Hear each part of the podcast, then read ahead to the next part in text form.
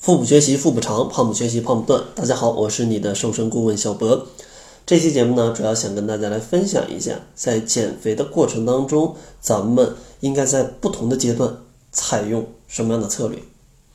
当然呢，在了解策略之前，咱们先要了解一下自己究竟在哪一个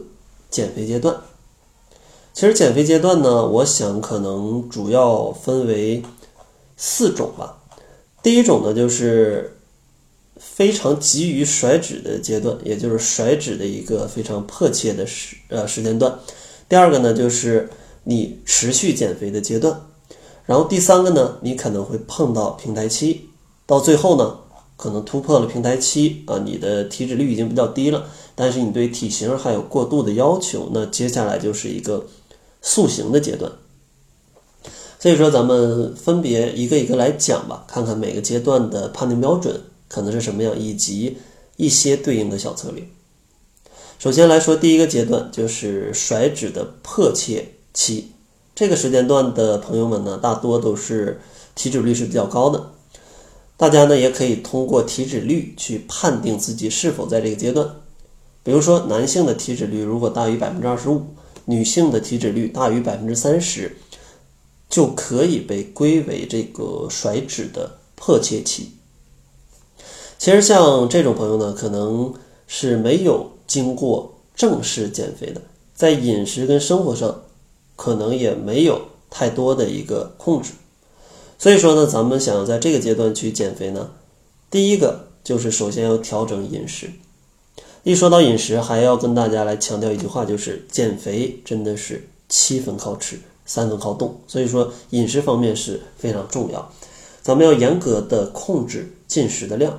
尽可能的戒掉零食、夜宵，并且远离这些油炸的，还有含糖量非常高的食物。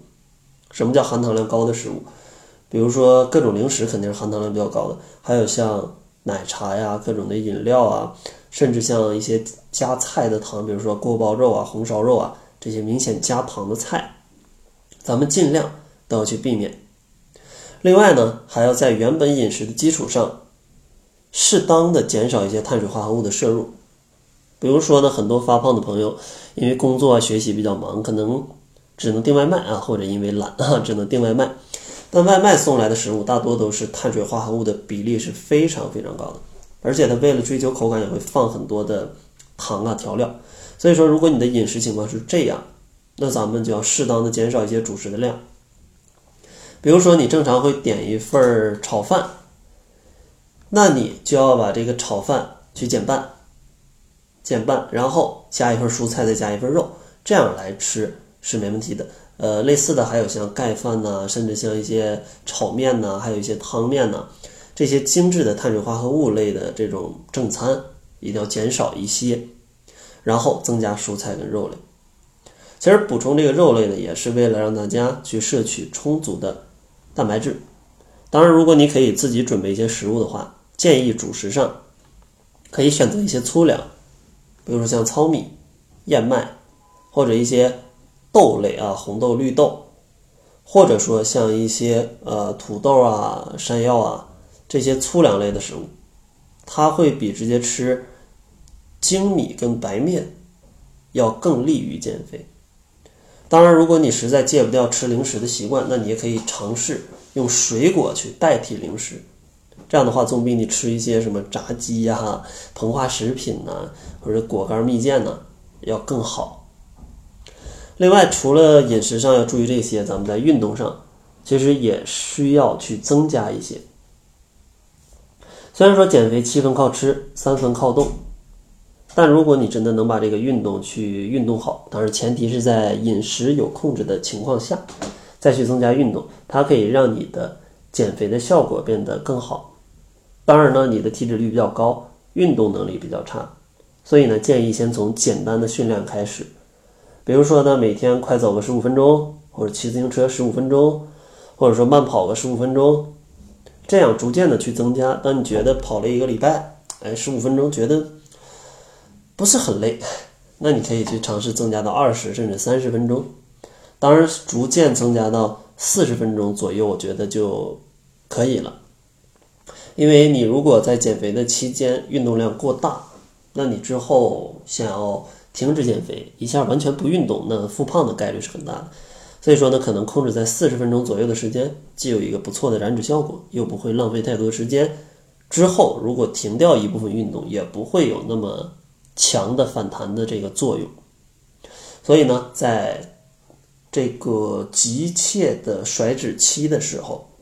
建议大家饮食跟运动上要按照上面的这样的一些建议。然后第二个阶段呢，就是你的一个减肥的进行的一个阶段。这个时候呢，可能减肥已经初见成效。男性的体脂率呢，可能从百分之二十五以上降到了百分之二十到百分之二十五，女性呢，相应的也降到了百分之二十五到百分之三十。像这样的一个体脂率，其实对大家健康的影响已经是非常小了，但在体型上呢，还是有肥胖的这种感觉。所以说呢，像这个阶段的朋友，他减肥肯定是要比之前要更容易一些的。那在这个时间段呢，就建议大家从一些细节的习惯上来入手，因为你从这个甩脂的急切期啊一下调整，肯定瘦的比较快。但你如果想瘦的更持久的话，靠这种瞬间的饮食的改变是很难达到的了。所以说呢，建议大家要从习惯上去入手，在这个阶段，比如说通过少食多餐、细嚼慢咽来去控制你一天饮食的总量，让你一天维持在一个。不饿也不是很饱的状态，这样的话就能很好的去控制你的量。当然，这个办法也很简单，就是少食多餐加上细嚼慢咽。比如说，可以在早中晚三顿咱就不说了，然后上午跟下午就也是早餐，比如说过了两三个小时，咱们可以来一点加餐，吃点水果，吃点坚果，对吧？这样的话维持一个上午的饱腹感，到中午再去正餐，然后通过细嚼慢咽。来去控制它的总量，因为当你吃的慢了，你的大脑是可以反应过来你吃没吃饱的，不会像很多朋友可能狼吞虎咽，吃的时候感觉很饿，但是吃完觉得很撑，对吧？但你通过细嚼慢咽，就能给身体一个反应的时间。这样的话，你通过少食多餐加上细嚼慢咽，就可以在无形当中去减少你的能量的摄入，帮助你来减肥。另外呢，在饮食上，除了像上面讲的减少碳水化合物，增加一些蛋白质，咱们还需要去注意蔬菜的摄入，也就是膳食纤维的一个摄入。其实像蔬菜呢，可选的种类就非常多了，绿叶菜呀、菌类呀、海藻类啊，它们都有不错的饱腹效果，能够避免你过度去进食。但是呢，在蔬菜里一定要注意一类，就是主食类的蔬菜，像常见的这个土豆啊，或者说地瓜呀、山药啊，这些食物的碳水化合物的量是非常丰富的。所以说呢，在这儿咱们补充蔬菜，这个蔬菜类别里就不算这些碳水化合物含量非常高的食物，因为你如果 吃了半碗米饭，再来了一盘炒土豆丝儿，那你其实相当于吃了好几碗饭，就是这样一个道理。所以说，主食类的蔬菜啊，要适当的去控制一些，或者说呢，直接来代替主食。然后在运动上呢，在这个阶段，大家可以适当的去增加一些你的运动量了，因为在之前那个阶段，你通过饮食跟运动把你的体脂降下来，这时候你的运动能力会比之前要更强，同时呢，你的体脂率也下降，可能运动也不会给你身体带来过多的负担。所以说，这个时候大家去运动的时候，就不用像之前那样束手束脚了。从十五分钟开始，